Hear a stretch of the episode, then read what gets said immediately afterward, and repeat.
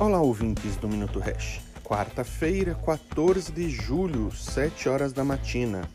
Hash 5 em 392 mil pontos e Bitcoin na casa dos 32.500 dólares.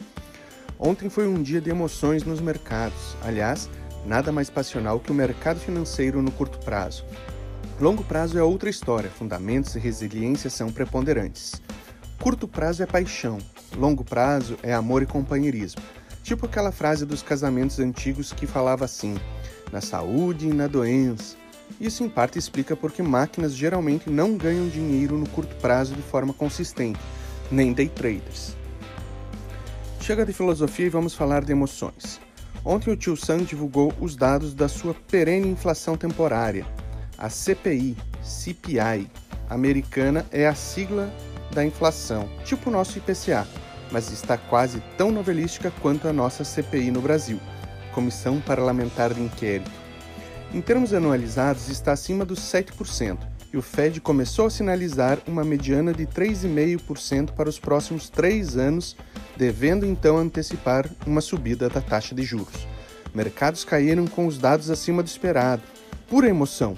Esperado por quem mesmo? Pela fala política do Fed? Grandes bancos que têm medo de discordar do Fed? Ou pela história? Enfim, no Brasil, ontem foi entregue a primeira versão do texto substitutivo da reforma do imposto de renda. Aparentemente, muitos dos absurdos do texto original proposto por Guedes e a sua turma foram retirados. No dia da proposta, a bolsa brasileira caiu. No dia do primeiro substitutivo, reverteu a queda ocasionada pela CPI americana. Por emoção, não sabemos ainda se a reforma do imposto de renda vai tracionar ou perder força, e muito menos o teor do possível texto final. Enfim, acompanhar para caso algo se concretize, então planejar o casamento. Falando de casamento, fundamentos do Bitcoin e criptomoedas seguem sólidos e em constante evolução.